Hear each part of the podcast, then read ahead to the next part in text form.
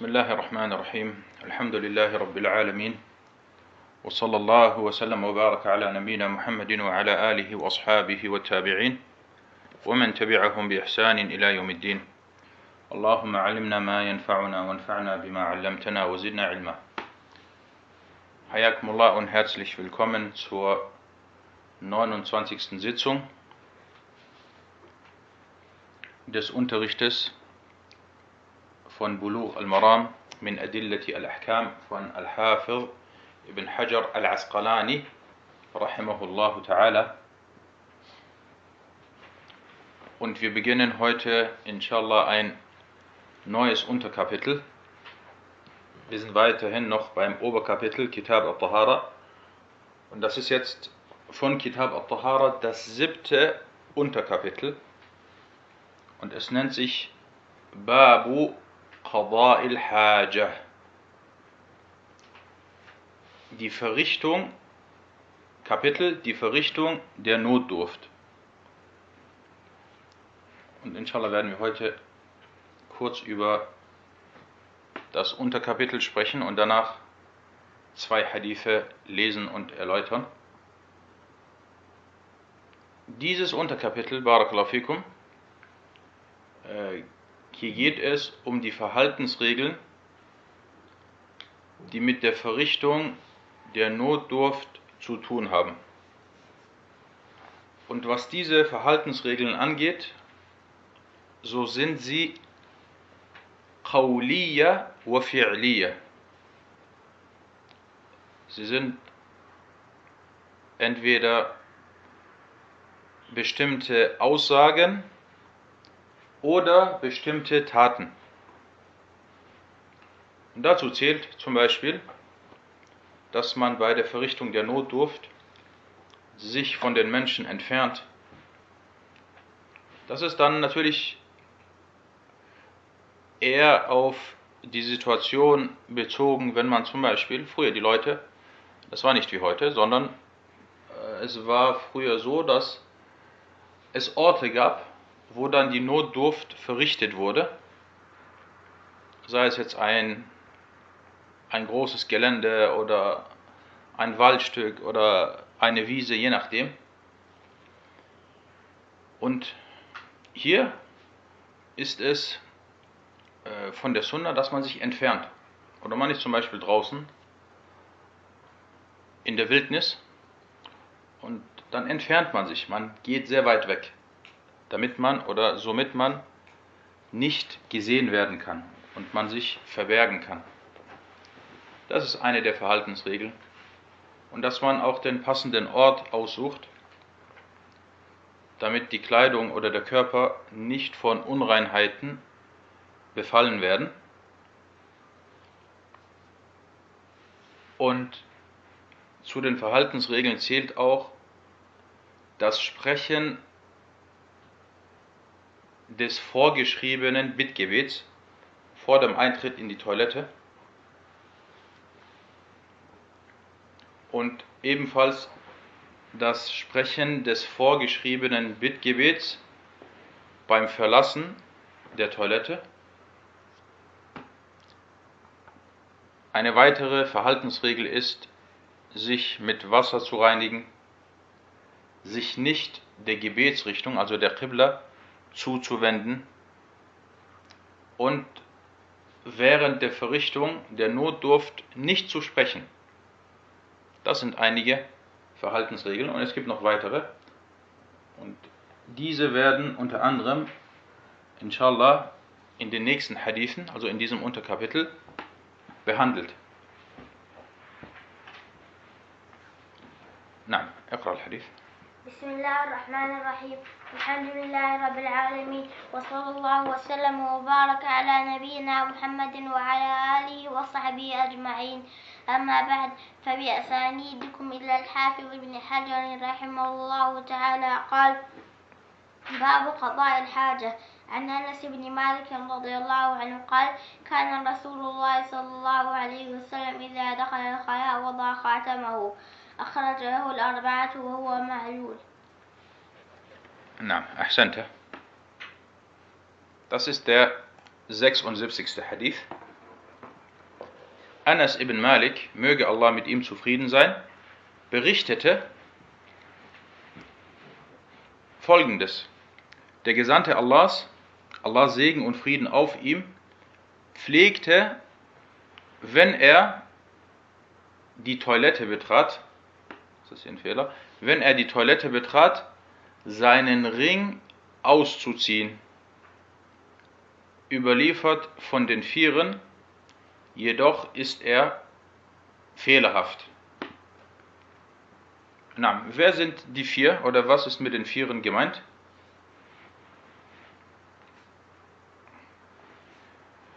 Kommen wir zu den Hadith-wissenschaftlichen Nutzen, bis jemand auf die Frage antwortet. Die Hadith-wissenschaftlichen Nutzen aus dieser Überlieferung. Erstens, Anas ibn Malik hat diesen Hadith überliefert und über Anas ibn Malik hatten wir bereits im zehnten Hadith gesprochen. Und dieser edle Sahabi, er verstarb im Jahre 93 nach der Hijra in Al-Basra. Und der Prophet wassalam, sprach einst Bittgebete für Anas, dass Allah ihm sein Vermögen mehrt und dass Allah ihm eine große äh, Sippe oder eine große Nachkommenschaft äh, schenkt. Und Anas radiallahu anhu sagte, der Prophet والسلام, sprach für mich dieses Bittgebet und so hatte ich zweimal Ernte im Jahr. Normalerweise hat man einmal Ernte in seiner Dattelplantage. Anas ibn Malik erntete zweimal im Jahr. Und Anas ibn Malik radiallahu an sagte selbst, er sagte, ich habe 120 meiner Kinder und meiner Neffen selbst begraben. Zu Lebzeiten von Anas, also wo er noch gelebt hat, hat er 120 seiner Kinder bzw. Seiner, seiner Neffen äh, selbst begraben. Radiallahu an. Und äh, das deutet darauf hin, äh, wie viel, dass er sehr, sehr, sehr viele Kinder hatte. Und diese hatten ebenfalls viele Kinder. So hatte er also auch sehr viele Neffen. Na, dieser Hadith, wie ihr richtig geantwortet habt, wurde von Abu Dawud, Al-Tirmidhi, Al-Nasai und Ibn Majah überliefert. Und diese vier werden Ahlu Ashab as-Sunan genannt. Die Leute der Sunna oder die Überlieferer der Sunna.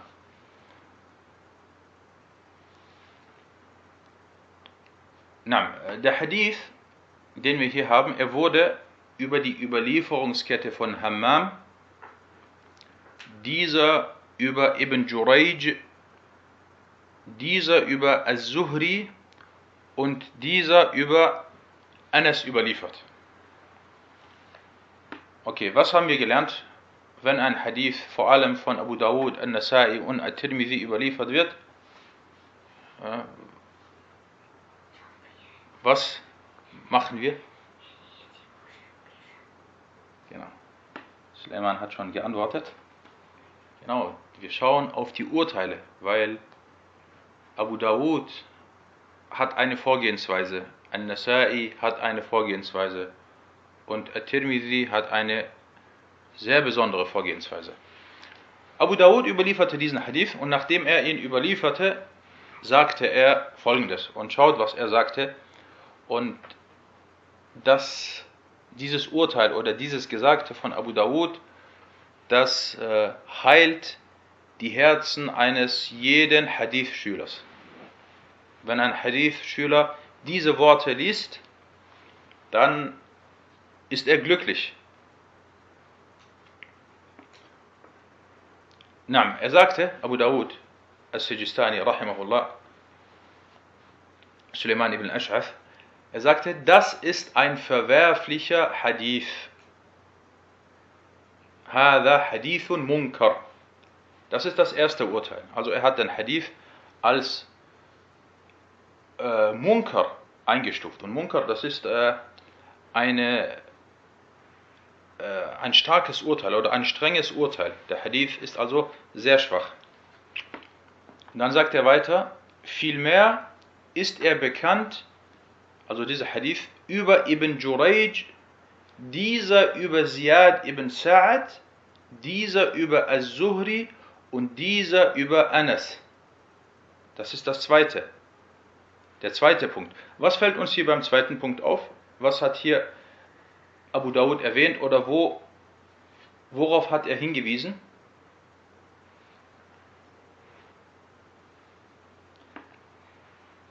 Ich meinte Enkel, genau. Das mit Anas ibn Malik, ich meinte Enkel und nicht, äh, äh, ich hatte Neffen gesagt, oder? Nein, das war falsch. Ich meinte Enkel, also seine Kinder und seine Enkel. Genau, Barakallahu fikum für den Hinweis. Na, äh, was, was ist uns jetzt hier aufgefallen? Er sagte,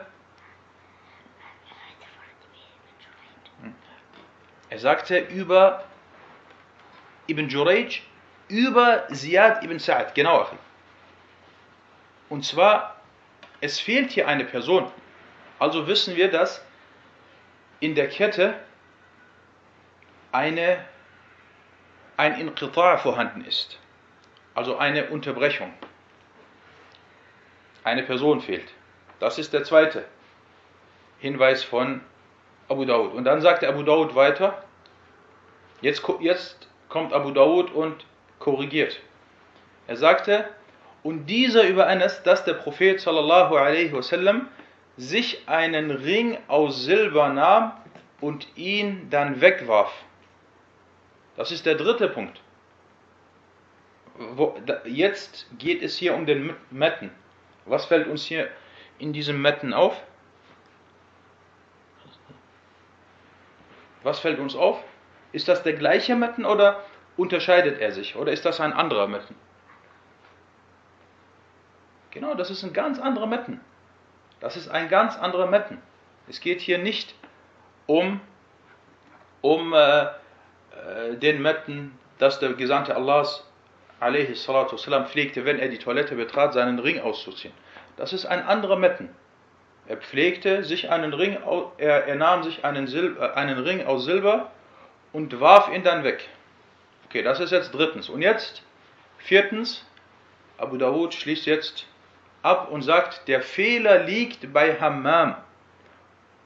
Der Fehler liegt bei Hammam. Also er deutet darauf hin, wer hier diesen Fehler gemacht hat bei der Überlieferung. Der Fehler ist äh, von Hammam. Er hat diesen Fehler gemacht. Dann sagt er weiter, und keiner außer Hammam hat ihn überliefert. Er hat diesen Hadith überliefert. Und das nennt sich At-Tafarrud. Wenn jemand alleine einen Hadith überliefert und dann noch einen Fehler macht und Sachen durcheinander bringt. Nein, das sind also jetzt hier mehrere Ilal, mehrere Ilal, mehrere Schwächen. Und Abu Dawud hat das alles, schaut in diesen wenigen Sätzen, obwohl das nur zwei, drei Sätze sind, hat er das alles ausführlich erwähnt und äh, nichts mehr sozusagen äh, offen gelassen. An-Nasai, Ahmed ibn Shu'aib, Abu Abdurrahman, Abu Abdurrahman, Ahmed ibn Shu'aib, An-Nasai, sagte, nachdem er diesen Hadith überlieferte, نعم er sagte, هذا الحديث غير محفوظ هذا الحديث غير محفوظ dieser Hadith ist nicht bestätigt er ist nicht richtig und ihr müsst aufpassen bei, wenn wir schon bei An-Nasai sind An-Nasai hat zwei Bücher er hat einmal As-Sunan As-Sughra und As-Sunan Al-Kubra die kleine Sunan und die große Sunan und was die Sunan As-Sughra angeht, das ist das bekannte Werk von An-Nasai. Also wenn wir sagen An-Nasai, dann ist meistens in der heutigen Zeit äh, damit As-Sunan genannt, äh, gemeint. Und diese Sunan As-Sughra wird Al-Mujtaba genannt. Und äh, jetzt kommt jemand und sagt, An-Nasai hat gesagt, dieser Hadith ist nicht bestätigt. Und dann geht man Sunan as-Sughra und man sucht und man sucht und man findet nicht. Und dann sagt man, das stimmt doch gar nicht. Doch, das stimmt. Du musst aber in as-Sunan al-Kubra nachschauen. Dort findest du es. Und das, äh, merkt euch das, dass ihr darauf äh, hierbei euch äh, in Acht nehmt. Und vor allem, der eine oder andere von euch kennt diese neue App. Es gibt eine neue App, die ist sehr, sehr, sehr gut. Und die ist ein Muss für jeden Schüler des Hadith. Diese App nennt sich, natürlich auf Arabisch, sie nennt sich Al-Kutub At-Tis'a. Al-Kutub At-Tis'a, dort sind, äh, Jamia Al-Kutub At-Tis'a, dort findet man die neuen Hadith-Bücher und vieles, was damit zu tun hat. Aber An-Nasa'i, welches dort zum Beispiel ist, das ist Sunan As-Sughra.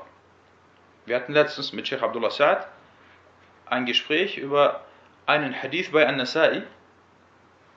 Und dann hat er gesagt, es gibt einen Hadith bei An-Nasa'i, der so und so heißt. Und dann, zwei Brüder waren dort, sie haben dann in dieser App nachgeschaut und sie haben gesucht und gesucht und haben dann gesagt, dieser Hadith, ja Sheikh, den gibt es so bei An-Nasa'i nicht.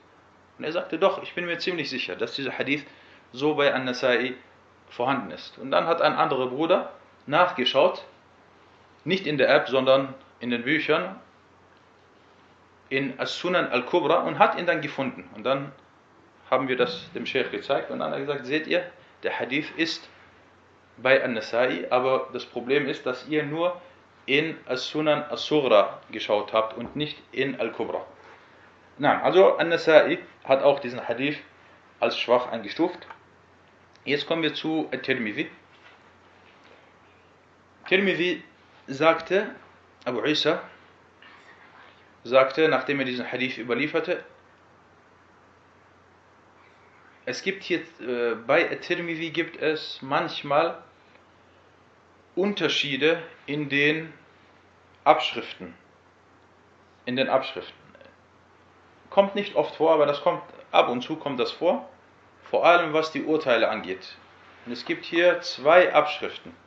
In der einen Abschrift soll At-Tirmidhi gesagt haben, هذا حديث حسن صحيح غريب. Das ist ein guter, authentischer und fremder Hadith. In einer anderen Abschrift, in einer anderen Nusra, soll er gesagt haben, هذا حديث حسن غريب. Das ist ein guter und fremder Hadith.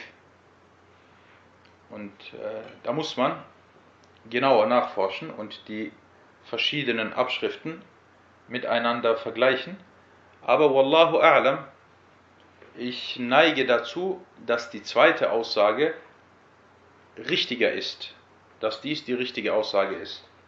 Und Allahu a'lam, ob At-Tirmidhi wirklich diesen Hadith als authentisch eingestuft hat, weil der Hadith hat eine Illa und diese Illa bleibt At-Tirmidhi nicht verborgen. Und wir haben ja gesagt, At-Tirmidhi ist sehr, sehr, sehr vorsichtig. Wenn es auch nur im Ansatz ein, einen Zweifel gibt bei einem Hadith, weigert sich At-Tirmidhi den Hadith als, im Normalfall weigert er sich, den Hadith als authentisch einzustufen. Und er sagt sofort Hassan. Er lässt Sahih weg, er lässt authentisch weg. Und deswegen denke ich auch hier, dass die zweite Aussage, dass er gesagt hat, das ist ein guter und fremder Hadith, dass dies richtig ist. Was bedeutet dieses Urteil, wenn At-Tirmidhi sagt, das ist ein guter und fremder Hadith?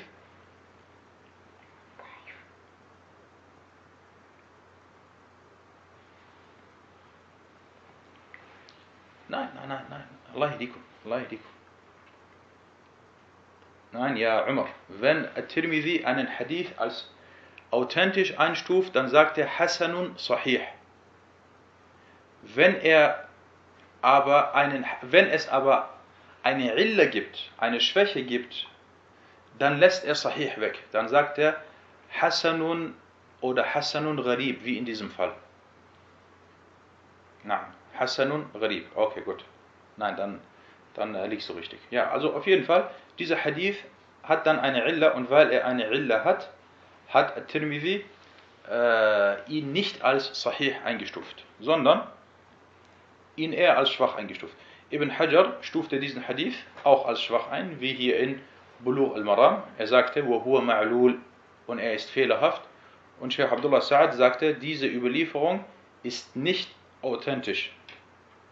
Und viele der Hufar, der anderen, der anderen Hufar wie Al-Bayhaqi, wie Ad-Darqutni und Al-Bayhaqi und Ibn Rajab haben diesen Hadith ebenfalls als nicht authentisch eingestuft.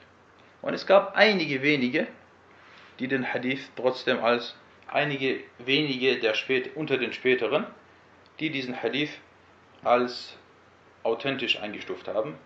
Aber wie gesagt, äh, uns reicht hier die Aussage von Abu Dawud.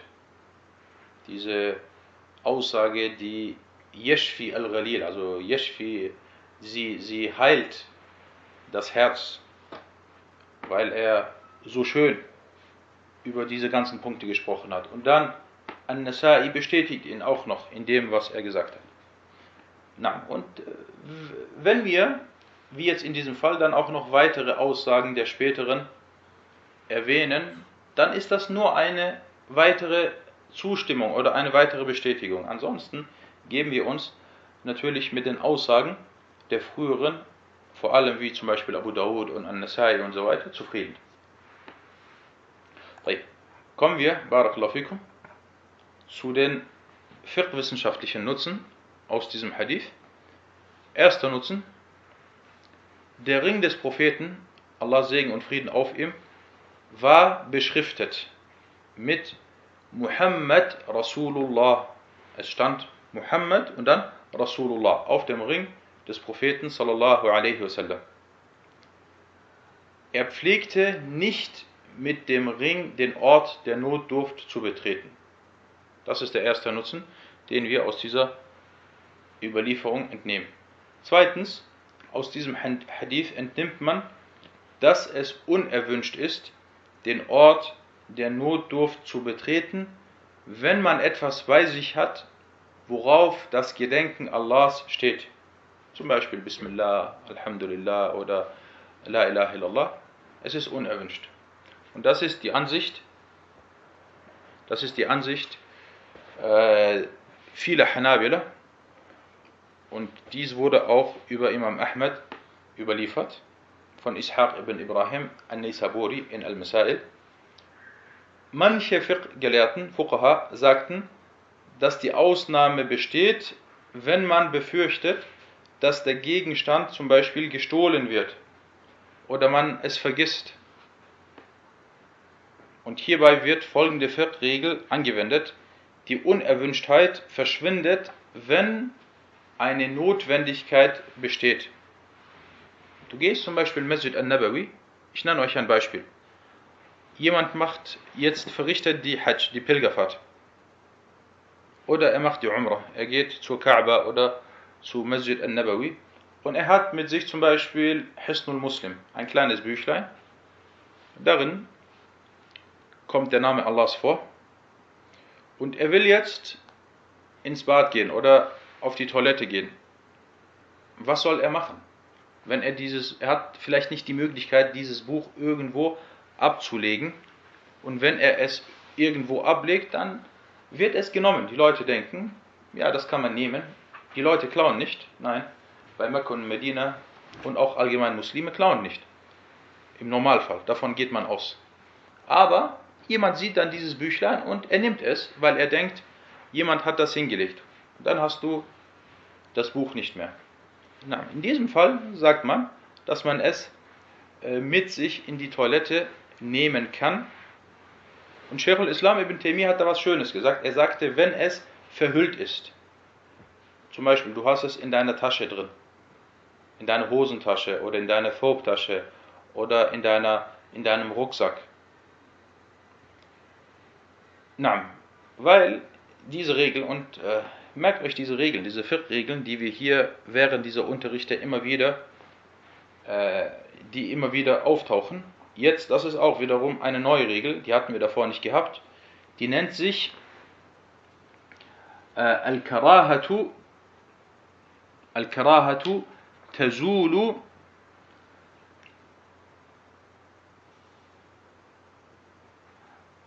الكراهة تزول مع الحاجة Al-Karahatu tazulu ma'al-Haja. Die Unerwünschtheit verschwindet, wenn eine Notwendigkeit besteht. Und der vierte Nutzen, den man aus diesem Hadith entnimmt, man beschränkt sich hierbei auf die Unerwünschtheit. Warum sagt man, diese Sache ist unerwünscht und warum sagt man nicht, das ist haram? Weil es gibt hier keine klare Aussage des Propheten sallallahu alaihi wasallam, sondern es gibt lediglich eine Tat. Er hat das unterlassen. Und diesbezüglich sagen dann manche Usul-Gelehrten, das ist auch eine Usul-Regel, dass die Unerwünschtheit oder dass die Unterlassung einer Sache nicht auf das Verbot hinweist, sondern es weist nur auf die Unerwünschtheit hin. Und der fünfte Nutzen, es ist für den Mann erlaubt, einen Ring aus Silber zu tragen und diesen beschriften zu lassen. Und der sechste und letzte Nutzen, äh, was den Koran angeht, so ist es verboten, ihn mit an den Ort der Notdurft zu nehmen, selbst wenn er bedeckt oder eingehüllt sein sollte. Allah sagte im Koran, Innahu la Qur'anun karim. Wahrlich, er ist ein edler Koran. Und Allah sagte ebenfalls Qur'anun Majid. Und er sagte, Innahu la Kitabun Aziz. Na, und deswegen, den Koran nimmt man nicht mit an den Ort der Notdurft. Und das ist haram verboten. Das soweit zu diesem 76. Hadith. Kommen wir zum nächsten Hadith. وعنه قال كان كان رسول الله صلى الله عليه وسلم إذا دخل الخلاء قال اللهم إني أعوذ بك من الخبث والخبائث أخرجه السبعة. نعم. Der 77. Hadith von ihm, also ebenfalls von Anas, wurde auch überliefert, dass er sagte, der Gesandte Allahs, Allah Segen und Frieden auf ihm pflegte, wenn er die Toilette betrat, zu sagen, Allahumma inni a'udhu bika minal khubthi wal khaba'ith. O Allah, ich suche Zuflucht bei dir vor dem Satan und den unreinigen und den unreinen Dingen. Beziehungsweise vor dem weiblichen und männlichen Satan. Oder dem männlichen und weiblichen Satan. Na, dieser, dieser Hadith wurde auch von Anas überliefert. Und er wurde, Ibn Hajar sagte, überliefert von den sieben.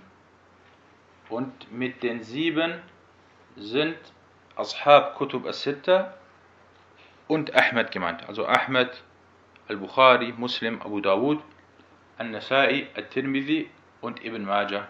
Das sind die sieben.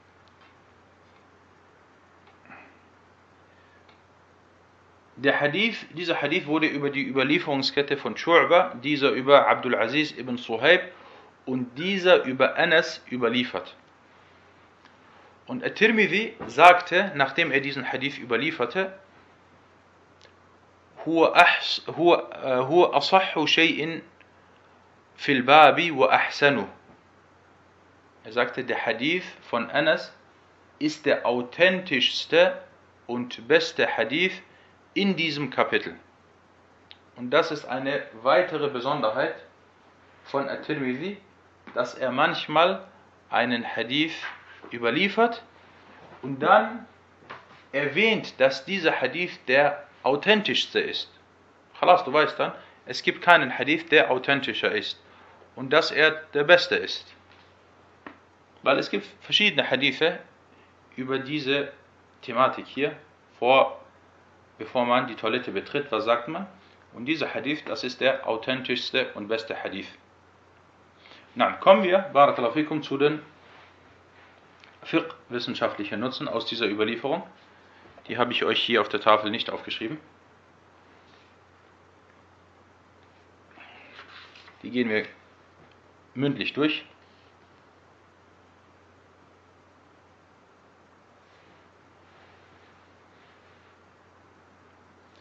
Diese Isti'adha hier, dass man sagt, Allahumma inni a'udhu bika min al-khubthi wal khaba'ith, das nennt sich Isti'adha.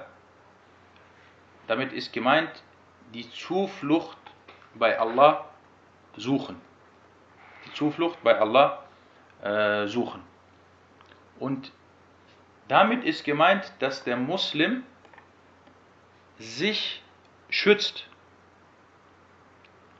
sich vor dem Satan schützt, weil er betrifft einen Ort, an dem Shaitan oder der Satan, la'anahullah, vorhanden ist oder allgegenwärtig ist. Weil Satan liebt unreine Orte. Und deswegen schützt man sich, indem man dieses Bittgebet spricht. Der zweite Nutzen, die schmutzigen Orte sind die Herberge der Satane.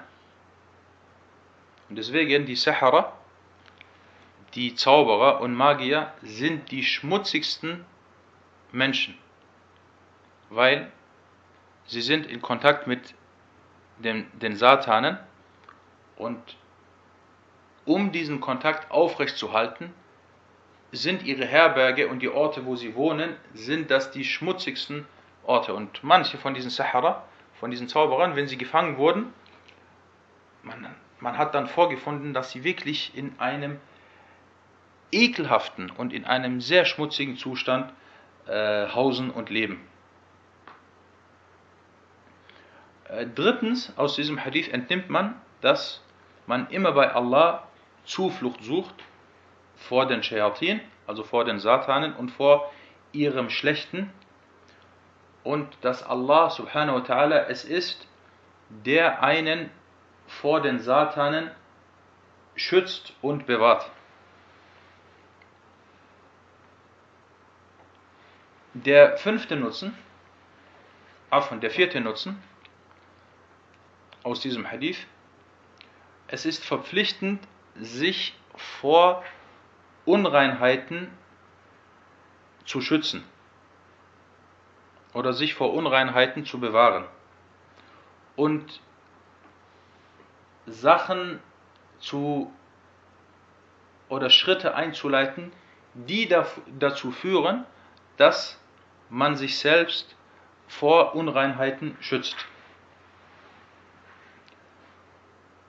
Und deswegen wurde auch in einem Hadith erwähnt, dass ein Grund, dass der Muslim im Grab bestraft wird, darin liegt, dass er sich, äh, dass er sich nicht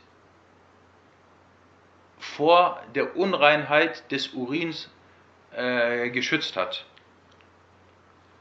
Als der Prophet والسلام, an zwei Gräbern vorbeiging, sagte er, wahrlich, sie werden bestraft und sie werden nicht wegen einer großen Sache bestraft.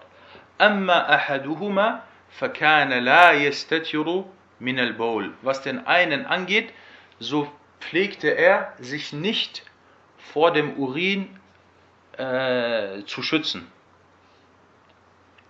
oder beim Urinieren sich nicht zu verbergen. Der fünfte Nutzen aus diesem Hadith, der Vorzug von diesem Dua, von diesem Bittgebet. Ein kurzes Bittgebet, Allahumma inni a'udhu bika min al-khubthi wal khaba'if, aber eine große Bedeutung. Deswegen muss jeder Muslim dieses Bittgebet lernen. Und man muss es äh, seinen Familienangehörigen, äh, seinen Kindern, seinen Geschwistern beibringen.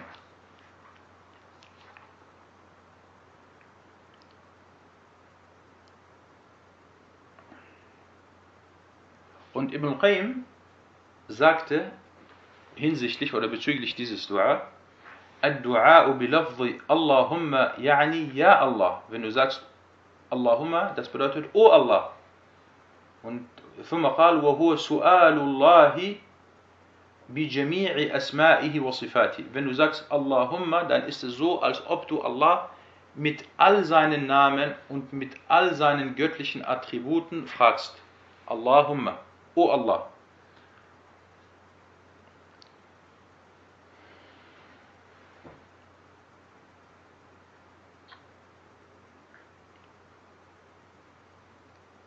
نعم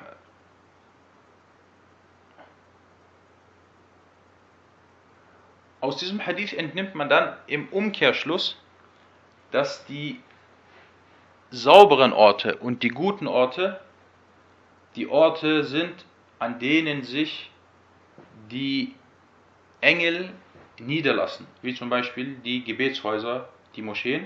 Das sind Orte, an denen sich die Engel äh, niederlassen.